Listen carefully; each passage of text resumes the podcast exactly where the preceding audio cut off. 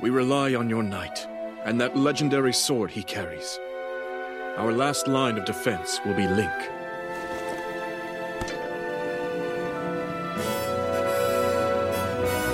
Link.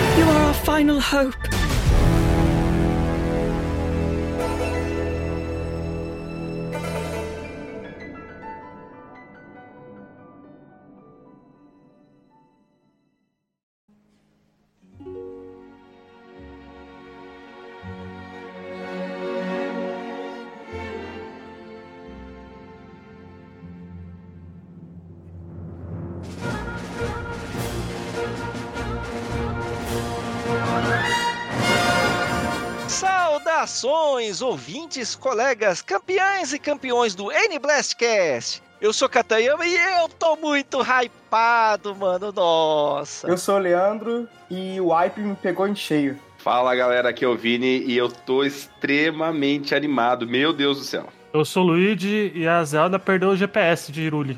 Pessoal, eu sou o Victor e temos um vilão. Temos um vilão. É isso aí, pessoal. Na última quinta-feira, no dia 13 de abril de 2023, a Nintendo apresentou o terceiro e último trailer de pré-lançamento de The Legend of Zelda Tears of the Kingdom. E o vídeo possui cenas que nós já vimos anteriormente, né? Em outros trailers que eles lançaram.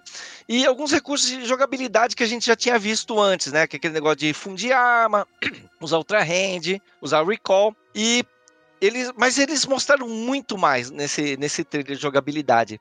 Teve muitas novidades. E aí, cara, um, é, apareceu o Ganondorf, finalmente. O Ganondorf tá confirmado como vilão do game, ou um dos vilões do game, que a gente não sabe, né? O Link poderá uh, batalhar acompanhado de parceiros. A gente teve imagens de novos personagens, inimigos, e teve muitas e muitas revelações que eu sempre fico impressionado de como que o povo da internet consegue extrair tanta informação com 10 minutos de vídeo, cara. O povo da internet está de parabéns.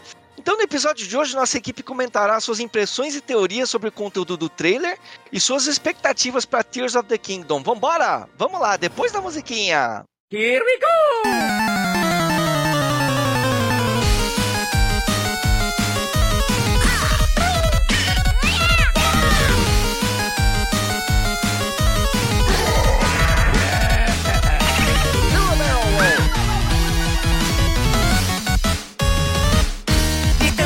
Blast.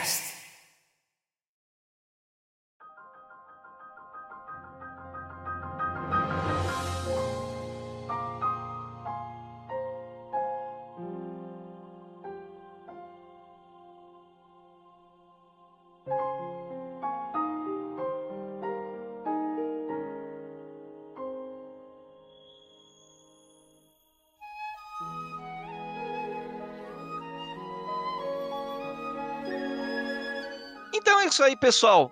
Esse aí, o, o produtor do, do game de Zelda, eu, eu, o senhor Eiji. Como é que é o nome dele mesmo? Eiji, Alnuma? o, isso, o Eiji Aonuma. Ele revelou que esse é o último trailer, tá? Esse é o terceiro e último, né? E é isso aí.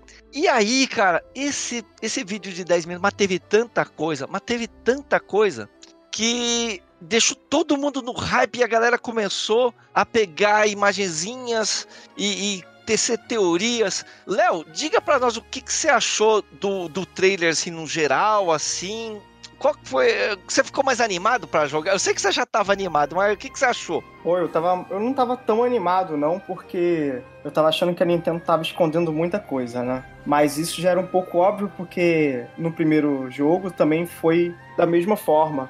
Eles esconderam inimigos no mapa dos trailers que estavam soltando. E no último trailer eles soltaram aquele que é considerado o melhor trailer de videogame hoje em dia, né? É... Mas assim, esse trailer ele foi diferente de todos, né? Ele revelou bastante coisa. Ele revelou inclusive o Ganondorf, que é o que todo mundo tá comentando na internet. E isso é engraçado, porque dos primeiros trailers mostraram aquele inimigo, ele se parecia um pouco com Astor, né? Que aparece em Age of Calamity. E agora já tá confirmado que é o Ganon. E não só isso, né? O trailer ele deixa algumas coisas assim. Algumas dicas do que pode estar acontecendo. Tem umas partes do trailer que mostra o Ganondorf com uma das lágrimas na testa dele, uma lágrima vermelha. Inclusive, antes dele recuperar a forma real do corpo dele como um Gerudo, ele tá na forma do Demise. E a Blood Moon tá atrás dele, né? Inclusive, uma das teorias que estão se formando é que possivelmente será uma das formas do Ganondorf é ele deixar o Demise tomar o controle dele enquanto ele tá com a Blood Moon,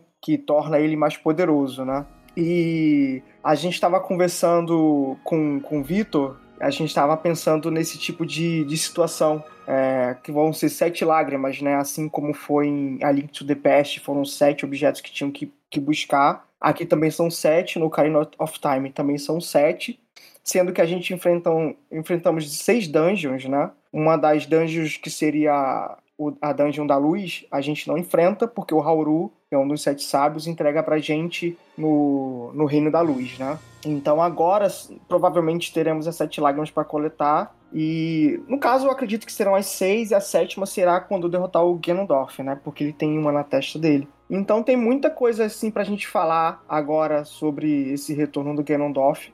E muita coisa pra gente falar também que aconteceu no primeiro jogo. É... Já explicando por que, que o Link e a Princesa Zelda foi ao subsolo procurar essas coisas, né? Porque a gente ficou assim, ué, mas o que, que eles estão fazendo no subsolo? O que aconteceu? O que levou eles aí nesse subsolo, né? E se você olhar o diário da Princesa Zelda é, em Brad mesmo, se você subir na torre lá e chegar no quarto dela, tá um pouco destruído. No Age of Calamity mostra esse quarto dela, inclusive é onde estava o robozinho. Você vai encontrar algumas coisas que fala, por exemplo, ela fala que teve na última noite ela teve um sonho, um lugar consumido por trevas. E nesse lugar tinha apenas uma mulher. Só que essa mulher, ela tinha uma luz. Ela, ela é formada por luz. E se a gente lembrar desse último trailer, aparece uma entidade, eu acredito que uma entidade divina, que ela tá com um braço estendido para frente e uma luz saindo da mão dela, né? É, talvez possa ser ela. Na época eu imaginei que seria a deusa Hylian, já que a princesa Zelda ela é a reencarnação da, princesa, da deusa Hylian, né? É, isso é falado em Skyward Sword, que ela se tornou a suma sacerdotisa, mas ela era a própria reencarnação da deusa Hylian. É, além dessa teoria, se você continuar lendo o, dia, o Diário da Princesa, você encontra ela falando sobre o subsolo. Ela fala que aquelas, aqueles cinco pilares que subiu ao castelo, quando o Ganondorf é solto, sobre aqueles cinco pilares, e ela fala sobre esses cinco pilares, o que, que aconteceu, por que, que aquelas colunas estão ali, e são através daquelas colunas que os Guardians saíram, e saíram de dentro daquela coluna. Mas por que, que o Ganondorf sempre retorna ali? Tem tudo isso no, no diário dela.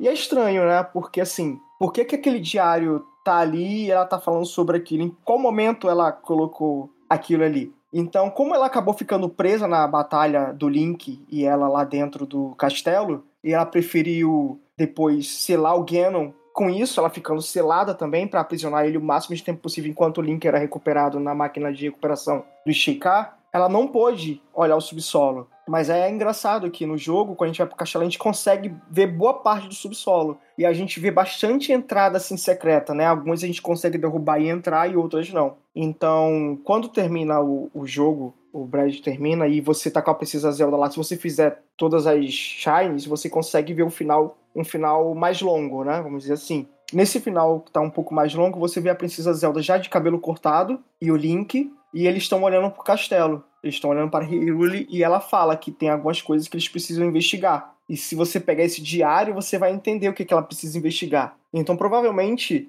é, Tears of the Kingdom vai começar assim, eles tendo que fazer essa investigação. E provavelmente, como a Princesa Zelda ela tinha a Triforce completa em Brad, que é a primeira vez que aparece ela com a Triforce completa na mão dela, por isso ela é tão poderosa e, e ela acabou ficando 100 anos daquela forma, a gente entra numa nova geração. E o Ganondorf, ele ressuscita de 100 em 100 anos, não é assim? Assim é o Link, assim é a Princesa Zelda. Nesse final, a Princesa Zelda diz que ela não tem mais os poderes dela como, como, como princesa ou como a reencarnação da Hylian, né? Mas possivelmente o que aconteceu ali é que a Triforce ela foi separada novamente. A Princesa Zelda provavelmente está com a Triforce da Sabedoria, o Link deve estar com a Triforce da, da Coragem, e o Ganondorf com a do poder. E possivelmente possa ter sido isso que fez ele ressuscitar, ele restaurar todos os poderes dele. Porque no final da batalha, antes dessa parte, no final da batalha, a Princesa Zelda diz que o Ganondorf ele não quis renascer com a sua forma, com seu corpo humano. Só que ela não diz o porquê que ele não quis retornar, né? Por isso que em Brad a gente só vê a forma da besta. Vejam só, em Ocarina of Time, o Ganondorf ele tem a forma humana, e depois que a gente derrota ela, ele perde o controle, e a forma da besta, a forma Ganon, ela toma posse, né, dele e enfrenta a gente. Isso acontece também em outros jogos, né? É, as teorias que o pessoal fala que essa forma do Ganon é quando o demais ele toma mais a personalidade ali e a forma bestial do mal, ela começa a tomar posse. Então, em Brad, eles falam que ali seria uma forma do Demise, só que não estava completa, né? Se a gente jogar o Age of Calamity, a gente entende um pouco porque o, o, o Ganondorf não tá ali e por que, que a forma besta não tá completa. É, é, o Astro tenta ressuscitar ele e o Link acaba quebrando o ritual no meio ali. Tinha o Aster, mais alguns sacerdotes do, do Ganon ali fazendo um ritual e o Link chega, e inclusive é na cena que o Link pega a Master Sword lá no, no local que eles estavam fazendo esse ritual, né? Então se a gente ligar um pouquinho algumas coisas, pode ser que seja isso.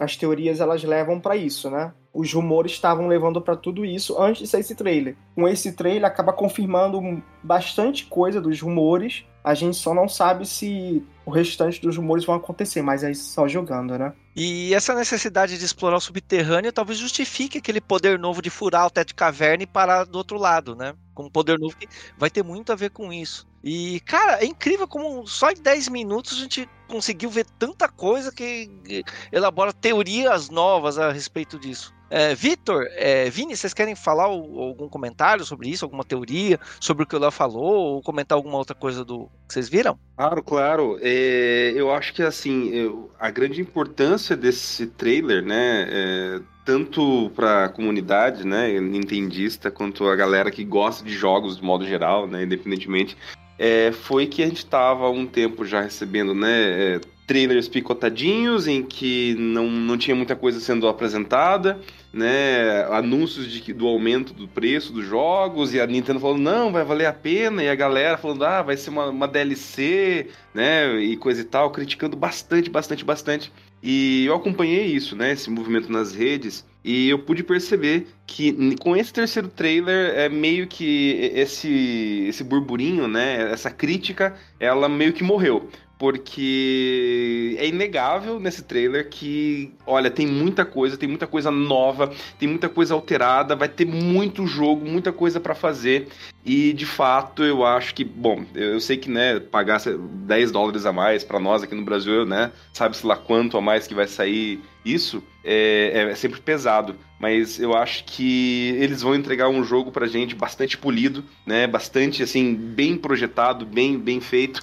E esse trailer, eu, olha, eu acompanhei e eu vi que assim, poucas. As críticas que eu tava vendo assim em massa, agora eu vi muito, muito poucas. Então isso me deixou bastante, mais animado ainda de ver que, olha só, né? Eles estão aqui mostrando que estão fazendo um bom trabalho, que a Nintendo tá sendo a Nintendo. É, e ouvinte, até que, que acompanha bastante a história do, do The Legend of Zelda, né? Desses mais de 30 anos, né? De, de história. É, algumas coisas que eu percebi que eles estão colocando bastante nesses jogos recentes, especialmente do, a partir do Breath of the Wild, até no Skyward Sword um pouquinho, mas no Breath of the Wild é, é evidente isso. É a referência de outros Zeldas, a referência da história, personagens, itens, dungeons, calabouços, né? É, que vão fazer parte da história. A gente pega, por exemplo, a espada no logo do Tears of the Kingdom, ela tá dilacerada. No Breath of the Wild, quando o jogo apresenta, né, quando a gente recupera as memórias do Link e a gente vê que a espada foi colocada lá na, na, na Lost Woods para se regenerar, ela demorou 100 anos para se recuperar. Que foi o tempo que ele ficou dormindo. Agora ela tá corrompida. Isso me lembra bastante a história do Minish Cap, que a gente tem que reconstruir a espada com os elementos. Ah, Eu ia falar é do Miniscap, né? É total, né? Pegar. É, nada me tira da cabeça que esse jogo vai ser pra explicar a história da recuperação da espada, porque tem, olha a referência de recuperação de espada, tem a criação, que é o Skyward Sword. No título do jogo tem Sword, que é a palavra espada, é a história da Master Sword. O que que tem no Tears of the Kingdom? Ilhas no céu. A espada tá no foco. Então a gente vai ter uma junção de histórias, uma junção de elementos, a gente pode ter, né?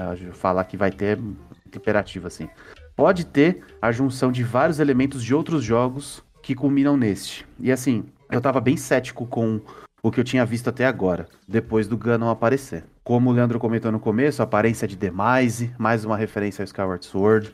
Temos a forma humana dele de Ganon que não era vista desde o Twilight Princess, que foi quando começaram as lágrimas, né? A choradeira começou lá no Twilight Princess, aí veio pro Skyward Sword, no, no Sacred Realm, né? Que a gente tem que pegar as lágrimas para poder colocar e recuperar os poderes da espada. E agora no Tears of the Kingdom, que lágrima tá no nome do jogo. Então, assim, lágrima tá em evidência. Então, tudo que combina nesse universo vai apontar para isso. E sete lágrimas, né? Sete sábios, sete itens, sete tudo, né? Então, promete. Eu tô bem ansioso, até porque o Ganon é meu vilão favorito de todos os tempos. Eu tô muito ansioso para ver como que vai ser a aparência e principalmente a voz dele, porque Ganon ou Ganondorf, né? É o vilão. Ele é o vilão, ele é ruim. né? Tem alguns vilõezinhos menores na franquia, mas ele é ruim. E eu gosto de vilão ruim, porque vilão tem que ser vilão, não amiguinho do herói. É, nesse caso aí, o, o- é Ganondorf mesmo, né? Porque a forma Gerudo, Ganondorf e o Ganon é apenas a besta. E, e queira ou não, o, o Vitor, você tá mais do que certa, né? Porque na verdade ele é o próprio reencarnação do Demise. Quando a gente derrota o Demise, ele fala que vai voltar pra se vingar. E por isso que o Ganondorf e o Ganon ficam voltando e voltando e voltando, porque ele é o mal de todas as eras, né? Ele é o mal que, que fez com que a, a deusa Hylian tivesse que recolher o povo de os Hylians pro céu para se manterem a salvos, porque eles não tinham poderes, eles não têm como lutar como as outras raças tinham como lutar e mesmo assim perderam, né? Então, ele é, é, é o vilão mesmo da, da franquia, né? É, é o que a gente tem que enfrentar mesmo. E todo mundo fica feliz, né? Quando o Ganondorf tá de volta, porque é falado também em Brad que ele, por ser a forma humana, ele é inteligente. Então ele consegue utilizar de estratagemas que dificultam a vida do Link. Enquanto ele é uma forma besta, ele é um, um tanto burro, né? Mas quando ele vem quando vem quando Ganondorf, o, as coisas complicam. Você pode ver que, como você disse em Twilight Princess, ele precisou ser selado pelos Sete Sábios. Ele tentaram selar ele, tentaram derrotar ele e não não deu porque ele é muito inteligente. Ele conseguiu corromper a própria princesa Zelda, a gente tem que enfrentar ela, né? É uma situação bem complicada. E agora ele tem todas essas experiências passadas junto com ele. Eu acredito que como ele não veio no em, há 100 anos atrás, porque ele já tinha algo planejado para vir nesse momento, né? Então pode ser que as coisas piorem bastante. E o Aonuma já falou que esse vai ser o jogo mais dark do, da franquia. Então ele tem que superar Twilight Princess e tem que superar o Majora's Mask, né? Isso vai ser bacana. Eu tô achando que, pelo naipe que vocês estão falando, tô achando que esse vai ser um ponto final, assim, não da, da história, mas talvez de um reboot, velho. Trilogia, né? A gente tem o, o, o Breath of the Wild como ponto de origem, né? Ponto de partida da história. A gente tem o Age of Calamity para explicar o que aconteceu de uma outra forma. A gente vê os campeões separados, os povos não eram unidos, né? Aí a gente pega o Tears of the Kingdom, pô, tá todo mundo lutando junto. É uma outra Hyrule. Já tem aquele conhecimento de que, ah, vamos vencer o mal. Só que precisamos unir forças.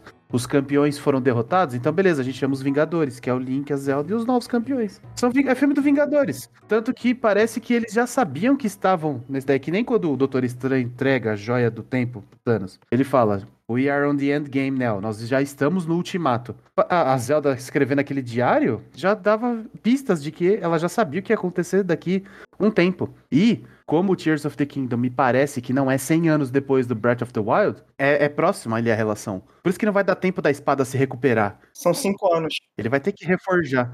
Cinco anos, não vai dar tempo da, da Master Sword se recuperar do que vai acontecer no começo do jogo, né? Ou no, no meio ali. É, e no caso da Master Sword, ela se recuperou. O pessoal acredita que ela se recuperou em menos tempo. Só que como o guerreiro que utiliza ela estava se recuperando, né? Mas é, lembrando, a, em Miniscap, eu sei que você sabe, tá, Vitor? Mas é só pro pessoal mesmo que tá ouvindo a gente. Em Miniscap não é a Master Sword, é a Picard Sword. É, a Picore. Tanto porque há muito tempo, quando saiu o Miniscap, todo mundo pensou que era o primeiro jogo, né, da linha do tempo e tal, porque não tem Master Sword e tal. Ele é o segundo, né? Ele é o segundo, isso. Ele é o segundo jogo. Ele é a época da que os picores, como seres puros, eles tinham a bênção da deusa Hylia. Então eles tinham o poder da luz da deusa Hylia, né? Comenta muito sobre a luz da deusa Hylia, só que eles não falam dela como Hylia, mas a deusa da luz. E no Skyward Sword a gente descobre quem é a deusa da luz, que é a Hylia. Ah, tanto, tanto porque o, o, os Picori era pra ter aparecido no Bafo Selvagem, né? Mas acabou É. sendo cortado ali no. Cortado. Infelizmente, velho. Infelizmente. Seria bacana, né? Ia entregar bastante coisa com eles também, porque tudo aquilo que aconteceu lá ficou meio que perdido. A gente não sabe o que, que poderia acontecer através deles, né? É, porque, porque eu acho que isso foi até escolha. A gente pode até, pô, Miniscap merece podcast próprio, inclusive. Muito eu bom. até acho que eles quiseram fazer um. Algo muito separado do restante, porque não, não, é, não foram eles que produziram, né? Entre aspas, né? Então. Sim. Então eles, acho que eles quiseram deixar o mais longe possível, tá ligado? Dos outros jogos. Acho que de todos os jogos Zelda, assim, o Miniscap é o que é o mais. Que é o mais, assim, standalone de todos, eu acho. Comparado aos outros lá. Falando nisso, você me lembrou uma coisa, Luigi. É, existe também uma teoria que eu acho que é bem plausível, sabe? Eu acredito muito que seja real. É, quando foi criado o Hyrule Warriors, aquele jogo Musou, onde reúne todos os, os personagens, a lore dele. É, a- o pessoal acha que a Musou, então a lore, a lore do jogo é bem fraquinha, não tem nada a ver, é spin-off, tudo bem. Mas se você for jogar aquele jogo, você completar a história dele, você vai entender que hou- houve uma convergência entre os mundos. Existia uma deusa, desculpem, eu esqueci o nome dela, e acabou que eu não consegui a tempo procurar o nome dela aqui. Eu joguei, eu tenho o jogo, mas eu não, não me lembro porque já tem bastante tempo. Convergiu, você diz os mundos das linhas temporais, é isso? Isso. Nesse, nesse jogo, a- tem uma deusa que foi encarregada das três deusas da Triforce da- para, para tomar conta do tempo e das linhas do tempo, já que te- as linhas do tempo acabaram se dividindo, ela foi criada para tomar conta, para proteger. O, só que ela acaba se apaixonando, ela fica, ela fica vendo as linhas do tempo, fica vendo o Link em todas as linhas do tempo, ela acaba se apaixonando pelo Link. E ela acaba criando um ciúmes do Link da Princesa Zelda. Então, é, Ganondorf sentindo toda essa negatividade vindo dessa deusa, ele descobre que existe essa deusa, descobre que existe esse lugar que fica que é uma dimensão paralela que fica tomando conta das linhas do tempo e ele acaba trazendo uma negatividade para ela. Ela sentindo que tá tendo toda essa negatividade, que isso ia acabar dando problema, ela se divide, ela divide o corpo dela em parte mal e a parte boa. A parte boa vai para Hiruli e daquela época, né? E a parte má se junta ao Ganondorf, porque o Ganondorf promete para ela que o Link vai ser dela. Então ela é tipo o pico, o Piccolo, então, né? Exatamente, é a Kami-sama.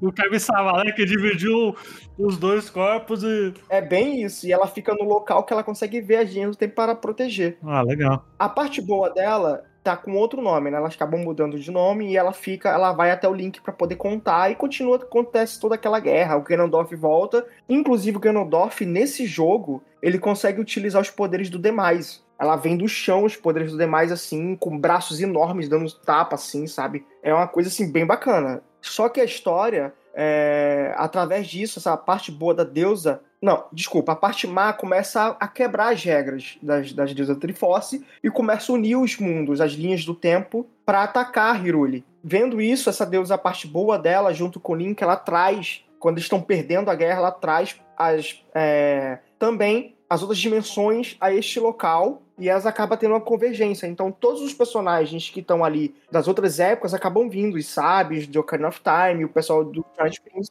Ah, Então você tá dizendo que, o- é, que o Hyrule Wars é a guerra secreta da, da franquia Zelda, é isso mesmo? Exatamente. Juntou a convergência multiverso e Isso. Aí o todo mundo junto e meteu pau em todo mundo. Aí a teoria fala que Brad chegou a culminar nessa união de todas as raças e tudo que existia nas outras épocas por causa do Hyrule Warriors. Que ele trouxe, ele uniu as três linhas do tempo. Faz muito sentido, porque no jogo realmente é o que acontece. Até a Fai, que é o espírito da espada, ela vem como a Godness Sword, né? Porque a Godness Sword, é como o próprio nome fala, a Master Sword, antes de ser refugiada pelo Link, com os três poderes das deusas, ela era a espada da deusa Hylian, que entregou ao Link, que acabou se tornando o herói do tempo mais pra frente, né? É, e o Link acaba tendo que guardar essa espada lá, quando eles já estão em Skyloft. E isso é o Link do passado, tá? Porque o Link que a gente joga em Skyward hoje não é o primeiro Link. Ele já é a primeira reencarnação do herói que ajudou a deusa Hylian.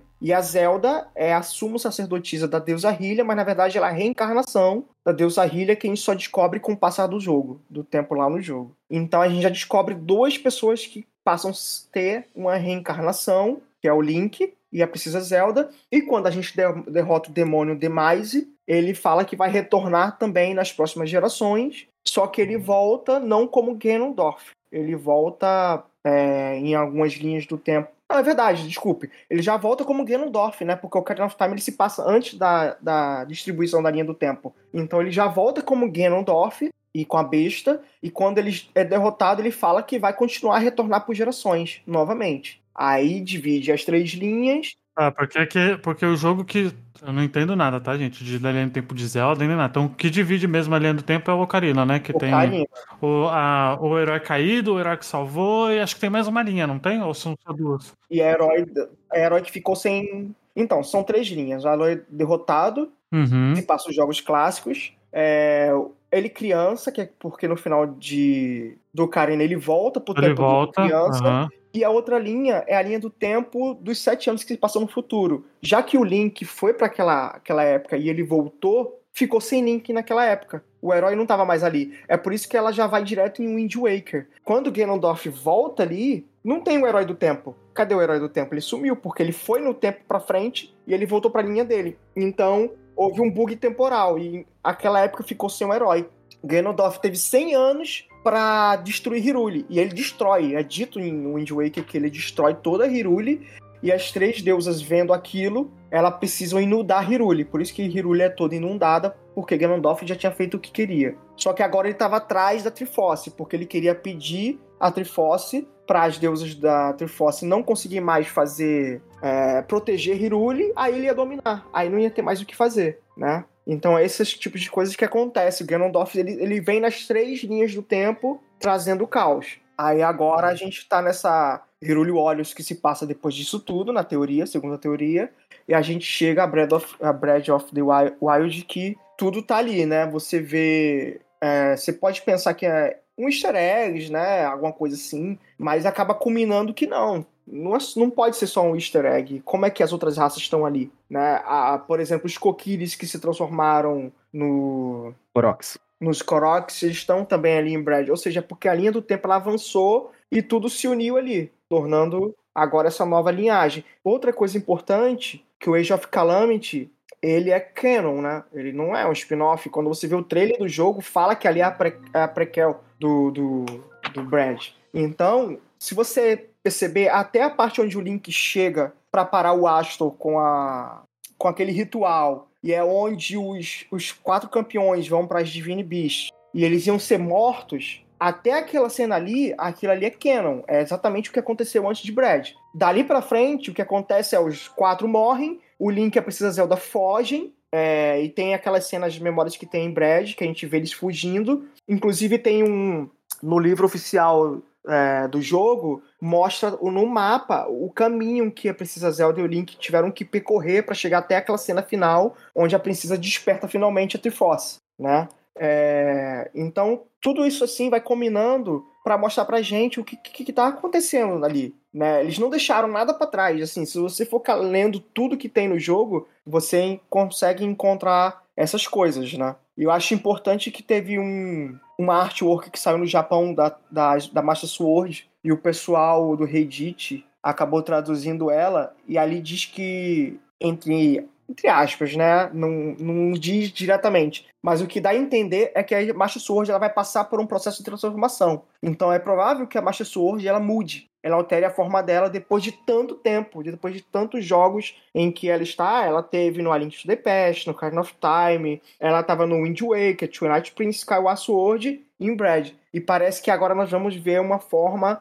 é, reforçada da espada, já que a malícia do Ganon está tão forte quando a Blood Moon aparece e o poder do demais vem, que a Master Sword ela precisa ser reforçada, ela precisa de um poder a mais ali que ela não está aguentando da forma que ela tá, né? Que por mais que em Brad ela tenha ficado danificada, ela machucada, mas ela ainda estava com o poder dela. A gente vê no final que a Fai fala com a Princesa Zelda quando o Link desmaia. A Princesa Zelda ouve ela e leva ela para se recuperar no pedestal, né? Então Dessa vez a, gente não ouve a Fai falando, é como se ela tivesse em um estado adormecida, né? Ela tá bem prejudicada e ela precisa ser reforçada novamente. Então é, é aquilo que o Vitor falou. Com certeza ele vai passar um bom tempo reforjando essa espada e tem uma entidade que provavelmente ele é do sexo masculino, pela voz dele, né? Pode ser que não seja por ser um ser diferente, mas ele fala que ela precisa usar ali no trailer, né? Ele fala que a última esperança, o último, a última parte, a última a linha de frente. Não parece ser o rei, não? Não, não, o rei não é, não. Ele parece ser como se fosse um rei dos, dos zonais, né? Pela vestimenta dele. Mas uma coisa que é muito engraçada, Vitor, lembra que a gente estava falando é, que no segundo trailer tem uma, uma parede com diversos caracteres e uns personagens ali, você vê claramente que tem dois personagens maiores no centro que estão com as mãos como se fossem dadas, assim, Sim. entrelaçadas, sabe? Você vê claramente que a entidade é esse cara, e você vê que ela é aquela outra entidade que tá com poder de luz em volta dela. E os dois, elas estão com roupas do estilo Zonai, da tribo Zonai. Aquelas roupas que os dois estão vestindo são tribo Zonai. Depois a gente vê a princesa Zelda com aquela roupa do estilo Zonai. O que eu acredito que aquilo esteja acontecendo é a princesa Zelda ela foi resgatada no subsolo por um desses dois, eu acredito pelo homem, porque no trailer aparece uma parte que tá todo machucado, né? E ele como tivesse com outros, outros seres zonais atrás dele, e como se ele tivesse machucado, como se ele tivesse entrado pra guerra. Provavelmente ele resgatou a princesa Zelda ali e levou ela para esse tempo para ficar fora do alcance do Ganondorf. E a princesa Zelda fala: "Você precisa me encontrar". Eu acredito que seja porque ela tá com a Master Sword e ela sabe como essa Master Sword vai ser restaurada. E o Link precisa chegar até lá para poder começar essa jornada de restaurar a Master Sword. Eu acredito até que seja no céu mesmo que ele vai restaurar os poderes dessa Master Sword, né? E eu não sei se tem alguma coisa a ver com as lágrimas do reino, a própria Master Sword, mas o Vitor deu até uma teoria muito boa, né? E possivelmente essas, essas, essas lágrimas vão ajudar a restaurar. Só que uma coisa que fica na minha cabeça é como que a gente vai ajudar a restaurar a Master Sword se uma das lágrimas está com Ganondorf, sabe? E para enfrentar ele a gente precisa da, da Master Sword completa. Talvez seja uma luta antes, né? Aquilo tá. É que os trailers são editados, né? A gente não sabe que ponto, né, aquela, é aquela exibição. Talvez aquilo ali seja uma primeira luta, né? Por exemplo, aquele, aquela, aquela lágrima da que a Zelda tá segurando tá quebrada. Né? E aparenta ser a mesma lágrima daquela outra personagem lá, né? Que o pessoal tá falando que é a deusa. Ela tá quebrada? Ela tá meio quebradinha, pô. Eu não percebi não tá, isso no trailer, não. Ela tá meio rachada, assim, no, no cantinho. Dá uma olhada aí. O que eu imagino que seja essa, essa Zelda que aparece ali com a lágrima na mão, para mim tá parecendo o seguinte: é. A, a Zelda, para mim, ela vai ser o, o guia que nem é no Skyward Sword. O Link vai ter que viajar através do tempo ou entre reinos, né? Pode ser ah, que seja um que... Eu acho que não. fazer a restauração, porque Miyashi. Pô, ele sabe como ela é. Miyashi significa, tipo, ó, você vai ter que me procurar numa outra realidade que, que eu não tô assim, desse jeito. Eu acho que isso é só um sonho, mano. Eu queria muito que ela tivesse uma dimensão espelhada, algum outro reino, mas acho que. Mas pode ter, pode ter, sabe por quê? No, no trailer mostra uma personagem, um tom de pele um pouco mais escuro, com a lágrima na mão, certo? Repara no colar, repara no brinco e repara na roupa. É a mesma que a Zelda usa na cena anterior, quando esse personagem masculino coloca a mão sobre o ombro dela. É a mesma roupa. Então, talvez a Zelda seja a rainha do Zonai. Talvez ela seja uma usurpadora, não sei, uma rainha nova que eles elegeram por conta do poder da luz. Talvez as duas tenham o poder da luz e ela assumiu o lugar. E aí a tecnologia Zonai vai restaurar a espada do Link? Tô viajando aqui, tô... Na, na verdade, a- a- os Onages não têm tecnologias, magia, né? Tecnologias são os Sheikah. Ah, assim como diz a feiticeira, magia e tecnologia lá. Vai lá. Não é feitiçaria, é tecnologia. É, não, mas é o contrário. Não é tecnologia, é magia. É magia, exato. Pô, a feiticeira já dava, já dava essa aula já, pô, há muito tempo atrás. Então, Luigi, eu tô vendo aqui a imagem dela com, com a lágrima. Na verdade, ela não tá rachada, não. Ela tem umas inscrições nela. Certa resposta. Ah, é inscrição, é runa. São inscrições, são runas. Ah, que parecia que tava quebrada. E, inclusive, na dos outros também tem. A no do Ganondorf também tem. Ah, então. Deve ser as três principais, né? A do Link talvez possa ter.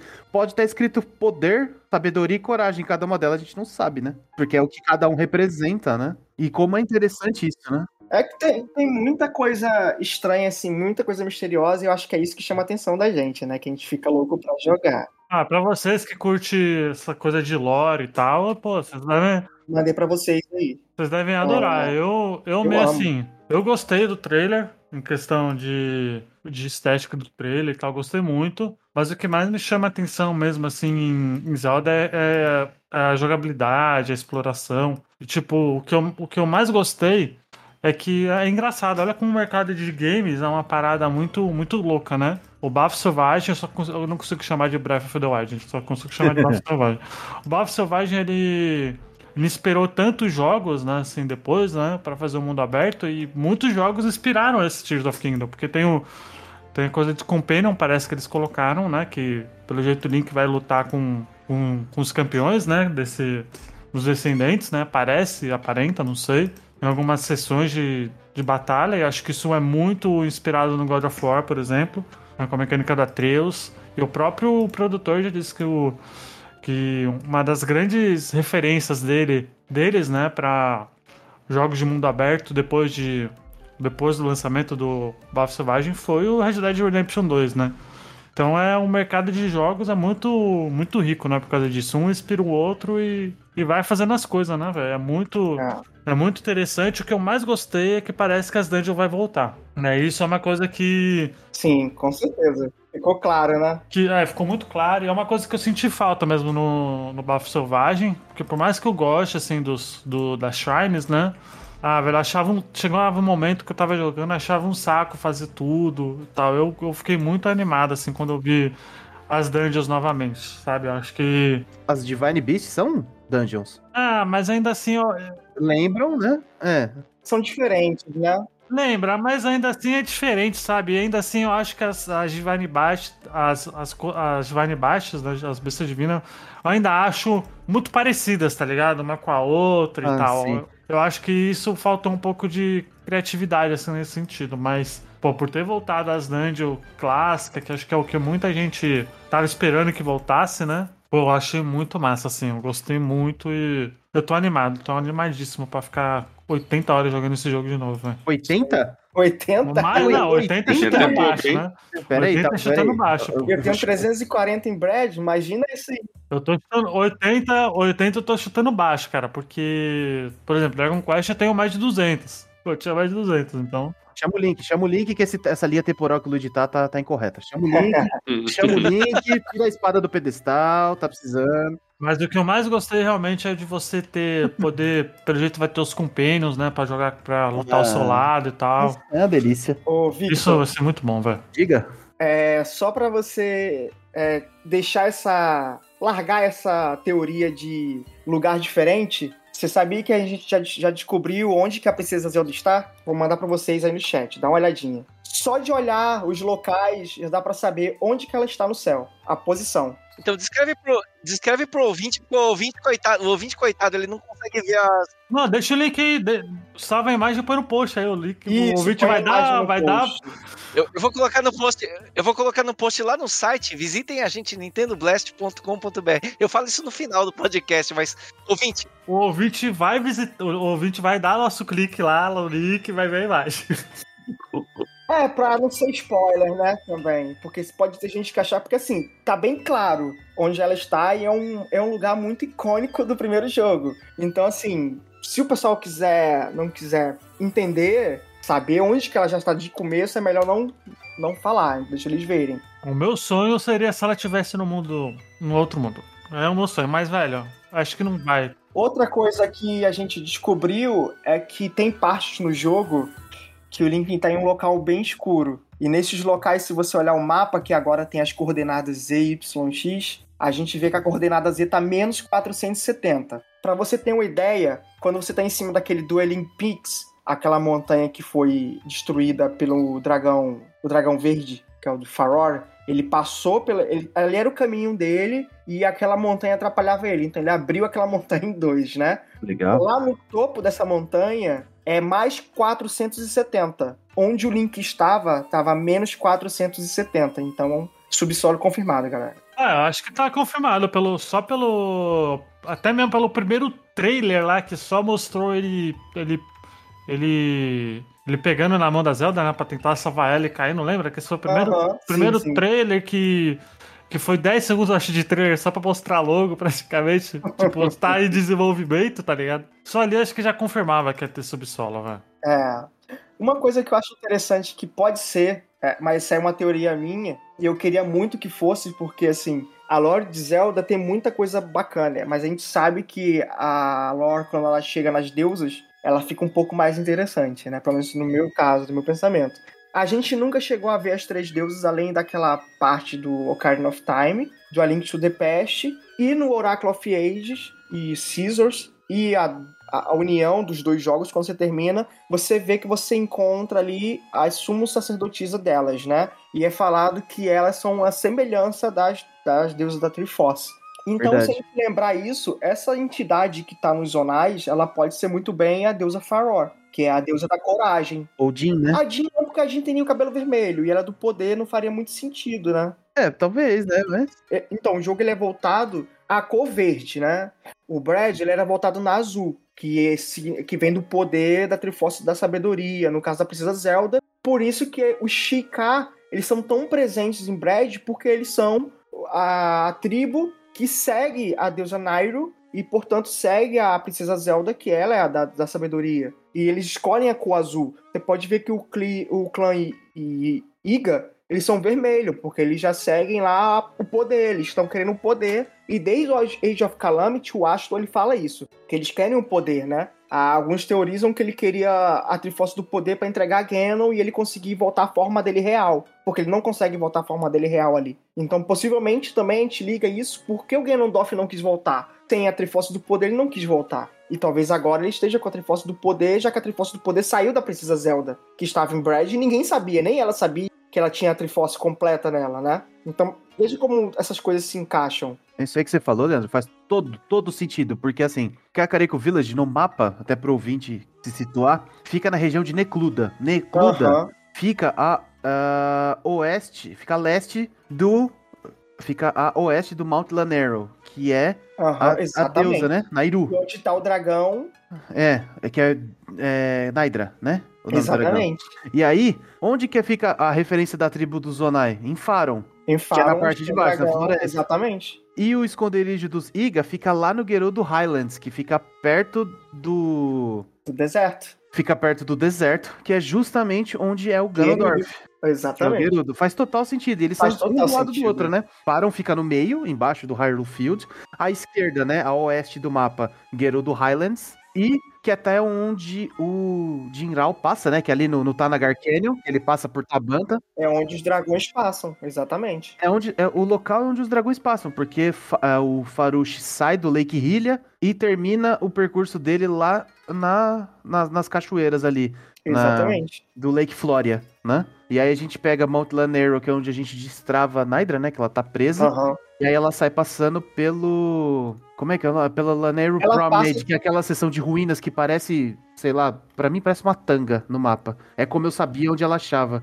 Que parece uma tanguinha, fica entre a Cacarico e o Mount Lanero. B- Deixa eu perguntar, vocês acham que, que o, o tablet, né, do Link vai se, vai se juntar com a mão dele Não. mesmo? Não. Ou não? No trailer mostra, no trailer mostra É o que eu é porque o Chica, o Chica Slate não aparece, né, no, no vídeo. Aparece, aparece. Aparece. Parece? Não, ele, ele, ele tá no elevador descendo um shrine, aparece ele, tipo, segurando de cima, assim. Talvez não tenha a mesma função do Chica Slate como era antes, porque o foco era. Ele sempre relaciona o jogo do Zelda com o videogame que está jogando. Então era como se fosse o gamepad do Wii U. Ele tá diferente agora. Agora ele tá diferente. Mais fininho.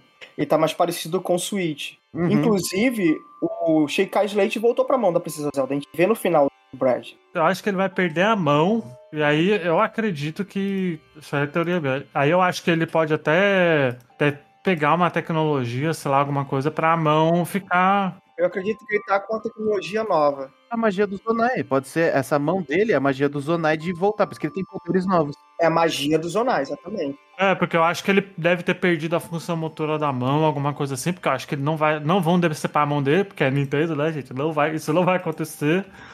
Mas vocês perceberam que esse braço do Link, o braço do Link é igualzinho o braço daquela entidade masculina? É a mesma estrutura que tem no braço do Link, é a mesma estrutura que tá no braço dele. E se- será que ele, estaria, ele tava, estaria se transformando num monstro, assim, porque a olhada dele tá meio grande, não é? Na verdade, eu acredito que ele era quem tava segurando o Ganon selado, né? E provavelmente ele que selava o Ganon ali, o Ganon como acabou sendo solto, a- talvez a Triforce do Poder tenha voltado pra ele, já que a Triforce do Poder saiu da Princesa Zelda, e ele ressuscitou ali e a mão não conseguiria mais segurar. Aliás, pô, é o- a Triforce do Poder, né? Não tem como outros seres segurarem assim de qualquer forma. Enquanto a mão dele estava segurando o selo, e aquela mão também era feita de magia, não era o próprio braço dele, mas com certeza era um poder que poderia vir dele, estava segurando o selo que aprisionava o Ganondorf ali, né? E o Astor, lá em Age of Calamity, tentando destruir esse selo, né? Tanto que os sacerdotes que estavam em volta dele foram morrendo.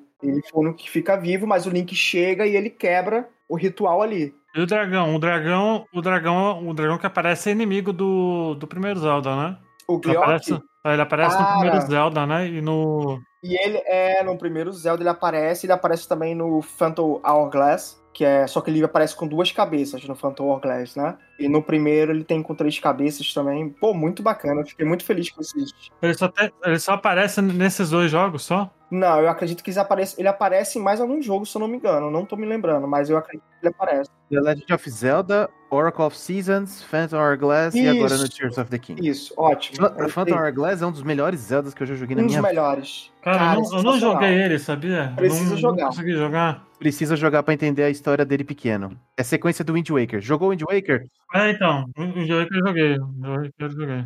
Phantom Hourglass é obrigatório. É Obrigatório. obrigatório. É muito bom. Tem uma história, muito boa. É que eu joguei no DS eu não gostei do, da mecânica de andar com estilos e tal. Ah, mas você se acostuma. E você, a mecânica, ela fica muito bacana. E sente falta depois do que para tempo. de jogar. Sente falta, sente Você falta. sente falta. Sente falta. E É porque tava na eu época jogo- de movimento, né? É, e olha que naquela época eu tinha o meu DS, era aquele pequenininho. Imagina se fosse com DS com a tela maior que tem hoje, né? Ficaria mais bacana. Ah, Eu vou dar, eu vou dar uma chance pra ele. Ele é muito bom. Sabe qual que é a minha crítica ao Tears, cara? É que ele me, tá me obrigando a jogar um monte de jogos do Zelda que eu não joguei, agora eu tô com backlog estratosférico por causa do trem aí, meu. Eu já falei pra você jogar os 2D, mano. Joga os 2D que aí é. Ó, eu, eu vou ter que, ó, já vi que no mínimo vou ter que jogar o Mini Cap pra pegar as referências, aí vou ter que jogar o Wind Waker, putz, cara. Ó, mini, ó, eu tenho, eu tenho opinião de que o Minish Cap pra mim é o. Apesar que eu fico entre ele e o Link to the Past 2. Mas pra mim. O Between Worlds, você quer dizer? É, mas pra mim o Minish Cap é o 2D mais. melhor Zelda 2D, assim. Também, concordo. Uma curiosidade, vocês sabem que o, o Between Worlds, ele não é sequência direta do A Link to the Past, né? Eles se passam 100 anos. É, mas ele. É, mas quando ele é, ele é. Ele é sequência direta, quando a gente diz sequência direta, é que tem ligação, né? Tanto porque. É, por exemplo, o Ocarina of Time e Majora's Mask, ele é uma, ele é uma sequência direta, é o mesmo Link. O Brad, É, tanto porque no. Tanto porque no Japão ele se chama Link to the Past 2, né? Não se chama. Isso, é.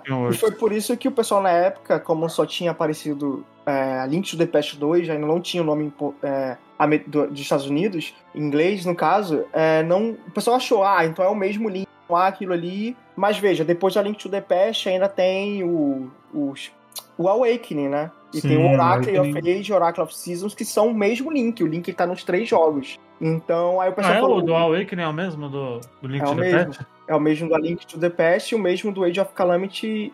Desculpa, o Age of. O Oracle of Ages e Scissors. Na- nada me tira da cabeça que o Ravio é o Link do primeiro jogo. O cara que te, que te aluga os itens no A Link Between Worlds. Tá dando. Não, deu, deu spoiler pro Kata, aí não pode. O cara, pra mim, é. Pra mim, o Rávio é. Ou, ou ele é pelo menos aquele. ah, Relaxa, aquele, tipo, relaxa, aquela. tranquilo. Quando eu vi, quando eu vi, quando eu tava jogando isso, no, quando eu tava jogando eu vi o Ravis comunica, eu falei, nossa, deu aquele sorrisinho, explodiu a cabeça, cara. No quarto do Rávio tem a Major. Ah, mas o Rávio tem a, ma- tem a Majoras no- na parede, no jogo. Ele tem a Sim, máscara, sim. pô, que é mais referência do que é o Link do Majoras também. Não é o Link de outro mundo, é o Link de outro jogo. Não, gente. No final do jogo é dito o que acontece. Ele é o Link do mundo invertido, da outra dimensão. Só que. Exatamente, só que eles eram sempre. Eles são o oposto do, do mundo da luz. Eles são a Triforce preta, o Link, ele é. Ele, ele, ao invés de ter a, tri, a Triforce da coragem, ele é, ele é covarde. A Precisa Zelda, em vez de ser super sábia, ela acaba se corrompendo com o tempo. Esse tipo de coisa. Mas o motivo pra ser Majoras Mask, né? Majoras é a lua caindo. Ah, já tá, cara, já é muita teoria já, mano. Pô, é, a, terra tá, a, terra tá, a Terra tá ao contrário, porque assim, olha o nome dos reinos: Hyrule, High, de alto, Low Rule, de low, de baixo. tá Então, invertido. É o, é o mundo invertido, exatamente. É o mundo invertido. Nada me tira da cabeça que Low Rule é o Majoras. É, é, é a região de Termina. Nada me tira da cabeça. Nada, nada, nada. Nada me desmente. Me desmente aí, Nintendo. Alnuma, faça o desafio aqui. Me desmente que o Rávio não é o Link do Majora's Mask. Que é inspirado no Brasil, inclusive. É, gente, eu queria fazer uma pergunta pra vocês que manjam mais da lore. É sobre é, os campeões e os descendentes dos campeões que a gente viu. Porque os campeões eu tenho ideia, porque eu joguei Breath of the Wild, né? Eu vi um pouco da história dos campeões e tal. E parece que vai ter um retorno, mas não deles exatamente. Vocês poderiam comentar pra mim as suas impressões sobre isso? Eu achei muito estranho, né? Porque é, era até isso que eu ia falar nesse instante. Eu ia falar sobre os descendentes deles, porque tá faltando gente ali, né? Cadê o Cadê o Teba? Né? O Tani tá ali, a gente faz uma missão com o Tani, né? A gente tem algumas coisas que a gente faz no primeiro jogo com ele. E ele tá pequenininho, ali ele tá um pouco mais crescido. E ele vai tomar o lugar do Teba. Inclusive, ele tem uma das lágrimas, uma parte da, da- do trailer mostra ele com uma, uma das lágrimas com ele. E ele tá ali batalhando com a gente, ele vai ser um dos companions, ele vai, a gente vê algumas batalhas com ele, como a gente vê com o Sidon. Inclusive, não sei se vocês perceberam a curiosidade do Sidon, na parte final do trailer, onde aparecem esses três campeões com o Link, o Sidon tá com a coroa do pai dele, né? Então, provavelmente, Sidon rei aí, rei de, dos Horas, né? Muito bacana. Mas fica essa curiosidade, né? Eu não sei se alguém tem alguma teoria do que possa ter acontecido. Eu imagino que ou eles estão incapacitados com a ressurreição do Ganondorf, né? Que a gente vê no início do trailer que é algo bem pesado, ele deve destruir bastantes lugares. Talvez o Teba foi proteger a vila dos Gitos e o Yonobo a montanha Death Mountain e ficaram presos, ou estão mortos, ou incapacitados, mas me deixou bastante curioso essa mudança dos campeões. Já a Riju, a minha preferida ali dos campeões, porque a Urbosa também era a minha preferida, ela tá ali, né? Mais velha, como se passam cinco anos. Inclusive, ela não tá utilizando a arma da. Ela tá utilizando duas. du- Duas blades, né? E cimitarra. Enquanto o Tani, se eu não me engano, ele tá com a mesma, o mesmo arco do Teba. Tá com o mesmo arco do Teba, ele não tá com o arco do, do Revale. Ah, será que ele não, não, vai, não vai tomar o lugar do Teba? Quem? Esse outro. A passarozinho lá que aparece. O Tully, sim, ele toma o lugar do Teba, né? Ele tá no local dele. Mas a Riju, ela não tá com as armas da, da Urbosa, ela tá com as com armas dela mesmo, são usadas. Porque no primeiro jogo ela não aparece lutando. Em Age of Calamity ela aparece, a gente luta com ela quando tem o time skip. Time skip não, quando tem a mudança do tempo do, no jogo, a gente utiliza ela, mas ela fica utilizando. Tipo aquelas focas lá, aqueles bichos do, do deserto, eu esqueci o nome deles. Ela fica utilizando aquilo pra lutar, né? Ela fica como se fosse uma prancha e, eles empurrando ela e ela batendo. E agora a gente vê que ela utiliza duas espadas e utiliza também o elemento do relâmpago. É Patrícia o nome dela, é Sand Seal, são lontras, né? São, são leões Isso. da areia, né? Leões marinhos, né? Eu, eu sempre esqueço o nome dele. O peixe vermelho é, é, é quem? É o Sidon. Sidon. Sidon, isso. Então ele toma o lugar da namorada do Zelda, né? Que é a. Ele tá no lugar da irmã dela, da irmã dele. é, qual, qual que é o nome dela mesmo? Que eu sei- Mifa. Mifa, com Mifa. PH. É, pra mim é a namoradinha do, do Zelda, né? Que ela é apaixonada. É, é, é o trailer mais chocante. O Link, você quer dizer, né? É o link, desculpa, o Zelda. É. Não pode propósito, gente. É a- ela, é- ela dá, o trailer da Mifa, né, quando mostra ela curando o Link em cima da, da Varuta, né, em referência a Ruto, cara, É muito fofo. eu chorei tanto, tanto. É, um- é uma das cenas mais tocantes de, de Breath of the Wild, cara. Nossa, é- a música de fundo dela passou a ser meu toque do celular por um bom tempo. Uma pergunta, vocês jogaram Age of Calamity? Todo, 100%. Cara, no Age of Calamity a gente conhece a fundo assim, a personalidade deles, deles quatro, sabe? É muito bacana. A gente descobre que a Urbosa. No, no Breath a gente descobre que a Urbosa era amiga da, da mãe da Princesa Zelda, né? Amiga da mãe Só dela. que no Age of Calamity a gente vai mais a fundo. E a gente vê o carinho que a Urbosa tem pela Princesa Zelda como se fosse filha dela, né? E a todo momento ela fica ali com o Link, tentando analisar ele pra se ele é o, é o cavaleiro certo pra tá. Se ele vai dar a vida dele por ela, né? E ela percebe que sim, ele daria a vida dela dele por, pela Princesa Zelda e por até, inclusive, por qualquer um dos campeões ali a todo momento, né? Ela prova, assim, o coração do, do, do Cavaleiro da Espada, né? Ela é tipo a mãe da Zelda, porque a Impa, naquela, naquele, naquela era, né?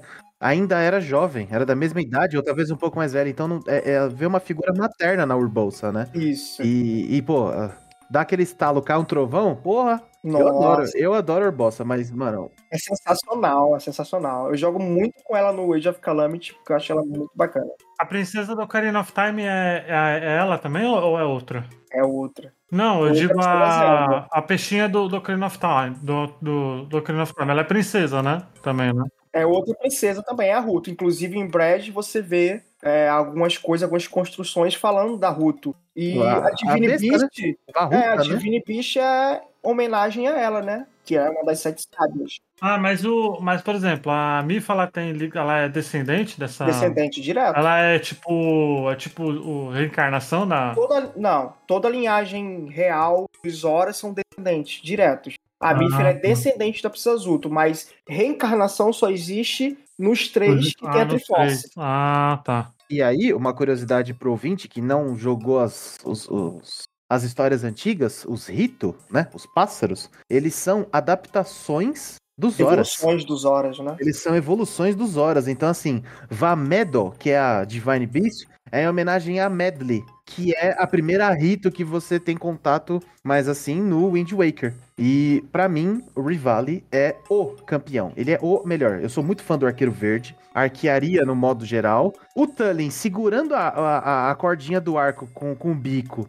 E segurando o, o arco com as duas patas e a asa, assim, cara, foi uma arte que eu falei assim: eu quero jogar com ele. Eu, eu adorei o. Eu adorei o Tulin. O Teba é meio. né, Não, não, Teba é ruim. Eu não gosto do Rivali. Não, o Rivali é o melhor que tem, ele tira um sarro do Link. Rivali, ele é muito arrogante. O Mas por isso, por isso que ele é bom, por isso que ele é bom.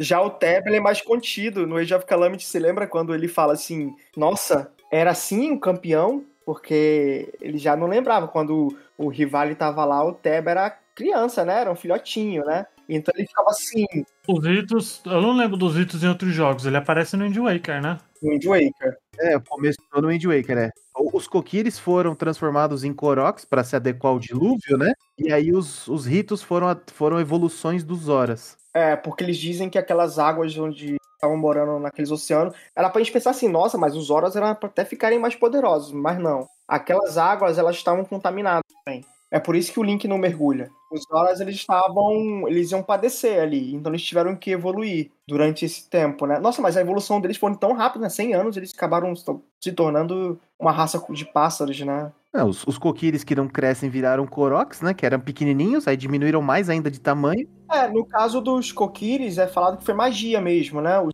os Kokiris Magia da grande Teku, né? A árvore que transformou eles. É, porque assim, olha como tudo, tudo liga. Os, no caso do, de tudo que é ligado a Zonai, tudo que é ligado à Triforce da Coragem é magia. Você pode ver que até, inclusive, a parte da, do, das pessoas foi criada pela parte da magia da Triforce da Coragem, né? Que a Nairo, ela criou os elementos, a vegetação, o ar e tal. E a Jean, ela criou a terra, mas a, a Faror, ela acaba trazendo a vida, né? E a magia nela. É... Aí você vê que, que, nesse caso, a magia que foi feita ali para trazer os, os Kokires, que já eram seres mágicos, porque eles não cresciam, por causa da magia que fechava o, o, a região deles para proteger eles, os é, adultos não podiam entrar, e só como criança. Eles eram puros. Dali aquela magia acabou transformando eles em Kokires para poder eles se tornarem é, seres que iam continuar a linhagem da, dessa criação, né? As coisas ligam de forma. Mu é muito bem feito, né? A gente fala assim, ah, a linha, linha do tempo foi criada depois. Provavelmente foi. Mas você vê como tem esse trabalho para ligar tudo, né? Acho que Brad ele veio para isso. para ligar toda essa magia agora no sentido de profundidade da lore em uma coisa substancial, né? Porque antigamente realmente a gente ficava. A gente achava que o, o link de todos os jogos era o mesmo, era a mesma Zelda, enfim. E isso trouxe uma camada a mais na lore. E eu acho que eles estão tentando consertar tudo isso agora em Brad, em Age of Calamity, em Tears, né? Trazendo toda essa parte aí, porque se você jogava Brad, você chega numa uma parte de Brad que tá tudo escuro. Não sei se vocês chegaram nesse lugar que fica tudo escuro. É uma ruína do Zonai. Uma ruína do Zonai. É bem treta essa parte. É bem treta, é bem difícil. E teve um rapaz que pegou o jogo, né? Tirou essa camada escura. Tem no YouTube. Vocês podem dar uma olhadinha lá. Você põe lá Zonai, Ruins. ruínas escuras. É.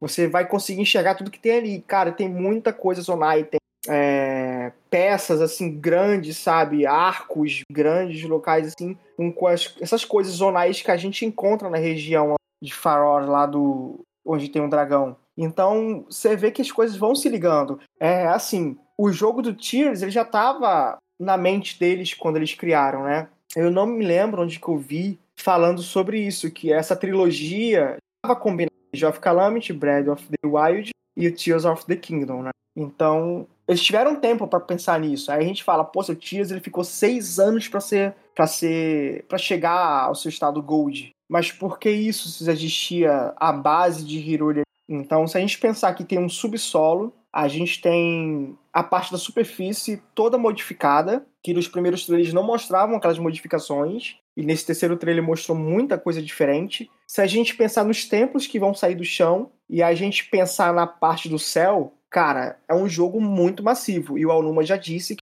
o jogo ele é bem maior do que o, o primeiro jogo. Então a gente vai ter um jogo muito grande aí. Deixa eu só fazer um comentário sobre esse comentário do Léo. Assim, é, se, no, assim, se nos primeiros trailers ou antes de sair os trailers o pessoal tava falando, ah, eu não vou jogar Tears, não. esse tal de Tears aí, isso é um DLC do, do Breath of the Wild, isso aí. Cara, esse terceiro trailer calou boca dessa galera geral, mano. Na verdade, o que tá, o que, a impressão que eu fiquei é que não é que o Tears é um DLC do Breath of the Wild. O, Bre o Breath of the Wild é um prólogo do, do Tears, mano. E o Breath of the Wild já é um dos melhores jogos que eu joguei na vida, então você calcula. É, eu, eu inclusive, eu tava bem cético até no, no trailer, né, que a gente comentou no outro podcast atrás. É, eu fiquei bem receoso, achando que era realmente pouca coisa nova, quando a gente comentou sobre os poderes novos dele e tal, do Link. E, e o que mais me chamou a atenção nesse tema que você questionou agora, Kata, do, do retorno dos campeões, é que, ah, o Yonobo não aparece, ok. O Teba não aparece, certo, mas a lágrima tá com o Tullin. Será que o Teba vai realmente aparecer? Parece que o Tullin assumiu o papel, né? Porque ele tá com o Eagle Bow, né? Que é morreu, o arco... velho, morreu, morreu. Não, morreu. não sei, não sei, não Morreu, sei. morreu, não morreu, sei. morreu, morreu. Pode estar incapacitado. É, a arte do Tullin, a arte oficial do Tullin, ele tá com o Eagle Bow, que é o arco que o Teba usa, porque o Great Eagle Bow, que é o do, do rival, ele tem uma fitinha azul de campeão. É, são diferentes. Ele tá com o do Teba. São diferentes. Ele tá com o arco do Teba, que é o Eagle Bow. Até porque o do Rivali tá com o Link, né? É, o do rival, o Great Eagle Bow tá com ele, sim. Todas né, as armas dos campeões estão com o Link, né? Isso. Por conta do, do Breath of the Wild das, das bestas, mas ah, o Sidon com a com a coroa de, de Rei dos Horas faz todo sentido, né? Eu só queria ver se ele vai usar as duas lanças que nem ele usa no Age of Calamity. Vai saber, porque no trailer só apareceu ele com uma, né? Uma. Uma lança. E a Rijo, pelo menos, ela herdou o poder da eletricidade, né? Ela pode não estar usando as, as cimitarras da Urbolsa, mas ela tem o poder da eletricidade. E ela parece ser bem mais ágil, né? E indica também o quê? Possíveis elementos no jogo, né? Que a gente viu o ar com o Tullin, a gente viu água com o Sidon, a gente viu eletricidade. Falta fogo. Agora, Vitor, a gente não tem Yonobo. Não apareceu nenhum campeão. Não foi falado sobre nenhum campeão. Existem duas possibilidades aí. Ou a gente não vai ter o, outro campeão, já que a lágrima vermelha está com Gandalf, ou vai ser um campeão, assim, que eles não querem revelar a pessoa um personagem novo. Um, um, sei lá, um Goron novo. O Link, do, o filho do Darunia, que é o Link Goron, sei lá. vai saber, né? Aí não querem colocar porque é o mesmo. Vai, vai confundir quem tá chegando agora. É, porque o Yonobo é a, o que, que deveria fazer, né? A aparição nesse trailer. Então, talvez tenha algum plot da, da, da, Death Mountain que eles não queiram mostrar. Talvez seja subterrâneo, talvez ele esteja preso. Não sei, não sei se você podia acompanhar a história do Skyward Sword. Para mim é o melhor jogo de Zelda que tem. Eu joguei todos. Ah, certo. Então vai entender o que eu vou falar agora, até pro ouvinte se situar que não, não, não tá ligado na história. Quando a gente chega em Elden Volcano, que é a segunda localização do, do Skyward Sword, lançado para Wii, lá atrás, 2011, tem os Mogmas. São as topeirinhas que cavam. E tem muita coisa lá. Muita coisa lá. Possivelmente a gente pode ter esse, esse estilo de os Mogmas aparecendo para tentar ajudar a, a livrar o Yonobo, que é um pode ser que seja um plot muito bom, até porque a Death Mountain ela é constantemente utilizada nos jogos como parte de alguma. É, é faz parte da história. Ela tem um ponto relevante ali. No ah, Ocarina tem a Volvagia, tem o Darunio, é, sempre tem alguma coisa ali. Inclusive aí no Link to the Past é, você enfrenta ele lá, né? Sim. Então, tudo, todos os jogos, pelo menos os, os 3D, né? Ou até como você comentou agora do Link to the Past, recentes, todos os jogos 3D recentes, tem algo na Death Mountain. Tem algo lá por não ter mostrado, para mim é plot. É da história, eles não quiserem entregar. Nos trailers mostram que eles estão no subterrâneo caindo lava, né? Provavelmente é o subsolo da Death Mountain. E os Gorons são excelentes escavadores, como mostrado no Breath of the Wild e outros jogos. Então, pode ser que ele esteja escavando para tentar achar a lágrima, Ganon chega, dá um cacete nele e rouba. Não sei. Ah, pode vai ser. saber. Vai saber.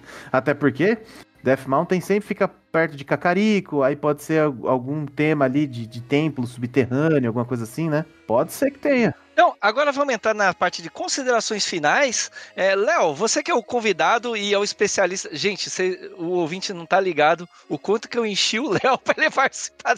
Não, Léo, eu quero você no programa, mano. Você tem que participar. Não, ainda bem que tá ele e o Victor aqui. Isso deve ser dois ameba comentando no trailer, sem, sem saber da lore, sei lá, né, pô. Exatamente, cara. Chuchu, estamos falando de Zelda Chuchu, né, Ameba? É Chuchu. Diga suas considerações finais sobre o trailer e suas expectativas pro jogo, Léo. Cara, eu tenho todo, todo jogo de Zelda, eu entro no hype assim, absurdo. É, é uma coisa que ataca a minha ansiedade, sabe? Eu tenho que controlar muito fazer nesse momento, porque o primeiro jogo que eu joguei na minha vida foi Link to the Past. Né? Então ali foi amor à primeira vista, foi o meu primeiro jogo e a fran minha franquia favorita. Desde o Link to the Past, que eu não conseguia terminar ele porque eu era um molequinho de 5 anos, 4 anos, e eu sempre ia jogar na locadora e sempre deletava o meu save. Então, desde esse dia eu falei, não, eu vou jogar essa franquia porque eu amo essa franquia. E eu saí jogando todos, inclusive o Adventure of Link, que é horrível. É que jogo horroroso, não jogue, gente. Porque ele acrescenta muito pouco na, na lore e ele é muito ruim de jogar, ele é muito datado, mas ele é muito mais faz parte, né? Então todo jogo de Zelda que sai, eu fico no hype querendo descobrir mistério, caçando, procurando algumas coisas para descobrir o que, que tem ali. Sendo que Tears of the Kingdom, eu não culpo ninguém que tava achando que ele seria um DLC, porque o que a Nintendo fez, ela não fez assim. Eu acredito que não foi um marketing tão bom, né? Para um jogo como a franquia Zelda. Ela eliminou diversas coisas nos outros trailers e o que mostrou foi muito para trazer esse mistério. Talvez funcione, talvez não funcione. Dessa vez eu acredito que não funcionou. Ainda bem que eles lançaram esse último trailer. Esse último trailer foi tudo que faltava. É, não existe dúvida nenhuma que esse jogo vai ser indicado ao jogo do ano. Ao meu ver, provavelmente o melhor jogo do ano. E provavelmente também possa entrar entre no topo do top 3 para mim de Zelda. Né? O meu top hoje é Ocarina, Brad e o talvez ele entre aí o Wind Waker, esse top aí. É, com certeza ele também é um dos melhores trailers de, que eu acho que já lançaram, né? E tava precisando disso. Meu hype tá no, no máximo, então é isso. É isso aí. Luigi, nosso editor, como é que tá a sua animação? Pra, como é que.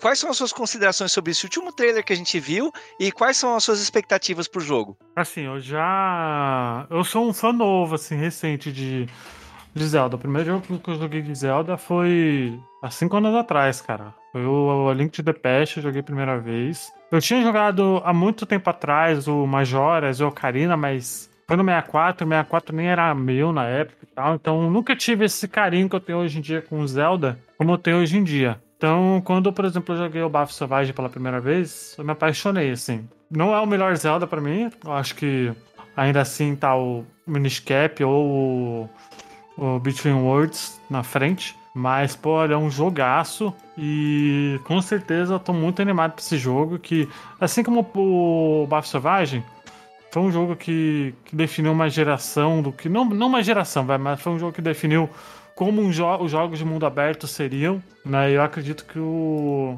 Tears of the Kingdom vai ser nessa mesma pegada, né? E quando o pessoal falou que parecia ser um, um uma DLC, uma expansão, assim, eu não vejo demérito nenhum falar que é, tá ligado? Porque querendo ou não, é a mesma engine, é o mesmo gráfico, é o mesmo mundo, então nada mais justo que falar que pode ser uma expansão sim, uma continuação, assim como a Majora's Pocarina, né?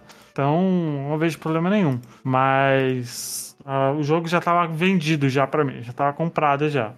No primeiro dia eu já vou estar jogando ele. E, e é isso, quero, quero, quero ver dungeon, quero misturar a arminha, né? Quero misturar a espada com o escudo, igual mostra no trailer aí que dá pra fazer, né? Ter uma espada e escudo. Quero fazer diversos veículos aí. E não vai faltar criatividade. E Nintendo sendo Nintendo, né? Victor, nosso outro especialista de Zelda, o cara que gosta tanto de Zelda que ele casou com, com trilha sonora de, de Zelda. O cara gosta. Entrei na igreja ouvindo a trilha cara gosta de verdade. Do... Eu, eu também entrei com um tema de games, cara.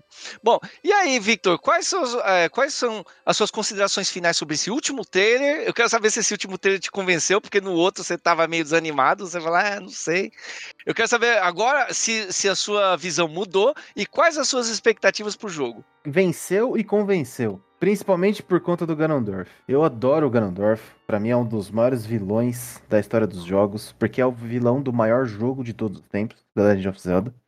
E o trailer ele trouxe o, a expectativa que eu não sentia num jogo desde o Breath of the Wild. Quando eu assisti o trailer do Breath of the Wild, que toca a musiquinha, mostra os, os servos correndo, ó, barulho de água. Quando eu vi esse trailer, quando teve o voice-over, a voz do Ganon, depois de tantos anos eu ouvi o Ganon falando, né? Não olhe para trás. Você vai testemunhar o retorno do rei. O retorno do rei, o nascimento desse novo mundo. Olha que frase de efeito para um vilão desse. Meu Deus. É assim, é, a expectativa tá muito alta, né? Hype, né? Tá muito alto. Eu não vou me divertir fundindo arma, eu vou me divertir procurando referências da história de Zelda, que é maravilhosa. Maravilhosa. Eu só tenho a agradecer a essa franquia que me proporcionou muitos momentos bons quando criança, quando jovem e agora como adulto. Vou passar para os meus filhos e com certeza eles vão adorar, porque assim, não tem como não gostar. É Zelda, gente. Não dá. É impossível. Pode não conhecer, mas não gostar é impossível. Vini, diga para nós quais são as suas considerações finais a respeito desse trailer, cara. Galera, extremamente animado. Eu acho que o Luigi comentou num ponto bastante importante, a questão da jogabilidade. Eu tô bastante animado em ver as interações com os objetos, em criar novas armas e como que isso vai ser feito no jogo. Eu tô, olha, é, ver o, o Link andando numa espécie de, de caminhãozão é, aquilo foi extremamente engraçado. Ele, ele tá andando no Xbox, Vini. Tá é andando no Xbox é lá, ótimo, Series X. Muito e bom, isso me deixou muito, muito animado. Porque, assim, né, a gente tem, teve várias críticas é, pensando no God of War e na continuação do God of War, né, o Ragnarok, é, de, nossa, né, mas é um DLC, é o mesmo mundo. E vamos parar pra pensar que o, esse o Tears of the Kingdom vai ser do mesmo mundo que é Hyrule, né? É, vai ser alterado, vai, vai estar diferente, mas é o mesmo cenário. E eu acho que isso é muito bom, porque às vezes a gente não precisa reinventar a roda, né? Não precisa fazer um jogo do zero com novas jogabilidades. Só pegar o que a gente já tem e modificar. Acho que já traz um, uma camada extra, né? De, de, diversão, de jogabilidade muito, muito boa.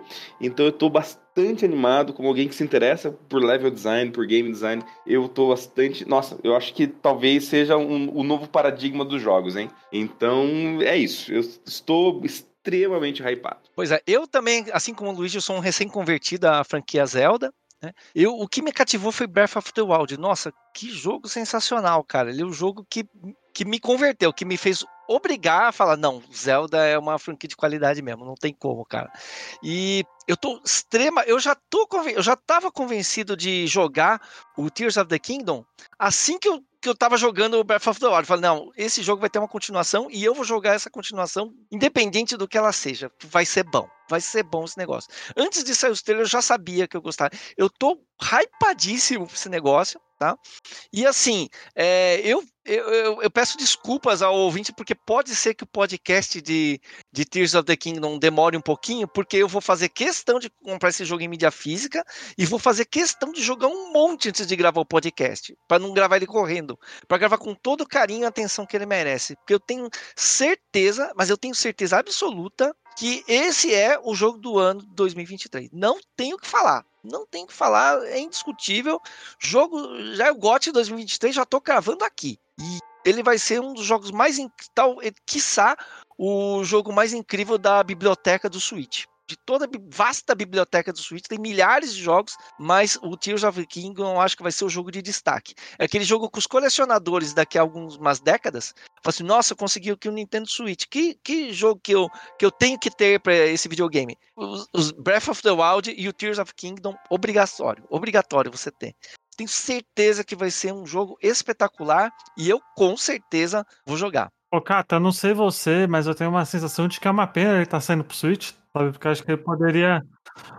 Porque. Porque ele tá. É meio que final, né? Do Switch, né? Ele, eu acho que o potencial dele seria muito maior no, no próximo console da Nintendo, sabe? E, e é uma pena, cara. Mas. Ah, mas quem sabe não rola tipo um Breath of the Wild que sai o próximo console e eles lançam uma versão deluxe que é mais. É mais mais, sacou? Mas ainda assim, eu acho uma pena, eu acho uma pena. A gente não tem um Zelda do Switch, né? Esse é o Zelda do Switch. É, esse é o Zelda do Switch, né? Tem que ter um Zelda, pelo menos pro console, né? O original. É, porque o Zelda Bafo Selvagem é do, é do, do Wii U. Né? Ah. Mas ainda assim eu sinto uma pena, sabe? Eu acho que. Eu acho que daria pra ter esperado um pouquinho mais, mas. Não, não dava não, mano. Eu, eu entendi seu ponto, mas eu quero agora. eu quero agora. Ah, eu esperaria, velho. Eu esperaria. Pô, eu quero seis pra anos, já. cara. Ah, eu esperaria, mano. O fã não espera seis anos, Luigi. O fã são seis anos, é... o nosso espírito tá preso. Cada trailer novo é um tequinho da espada que sai. Pô, mas o fã de Metroid esperou não sei quantos anos aí, pô. Fã de Zelda pode esperar, pô. Não, mas Pode não. Eu tô esperando Advance Wars há pô, 15 fã anos, espera, cara. pô, espera. não é importante. Zelda é importante. Zelda é importante. Cada trailer é um pedacinho da espada que sai do pedestal. Nosso espírito fica preso de seis em seis anos. Pô, assim, eu vou jogar pra caramba, mas é uma pena, cara. É uma pena. O jogo mereceria um, um, um console melhor, tá ligado? Mas fazer o quê? Mas Nintendo, né? A Nintendo sabe extrair o melhor do hardware dela. Ela faz o hardware e o software. Então a gente já viu isso com Breath of the Wild em relação a Pokémon Scarlet Violet. Ah, mas ainda assim, eu acho uma pena. Eu acho muito uma pena que.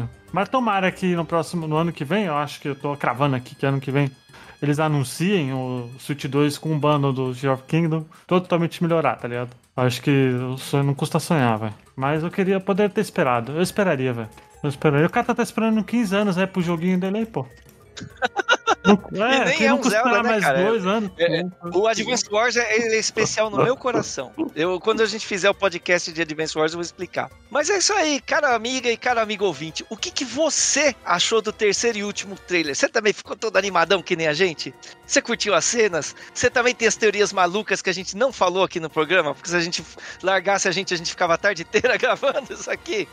Deixe seus comentários no nosso site. O N-Blastcast faz parte do site Nintendo Blast, um dos mais tradicionais sobre a plataforma Nintendo no Brasil.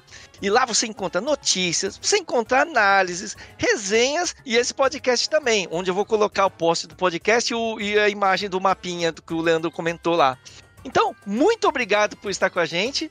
A- é, então, muito obrigado por estar com a gente mais uma semana. Um grande abraço. Até semana que vem. Valeu! Falou, galera. Valeu. Valeu. Valeu, galera. Falou, gente.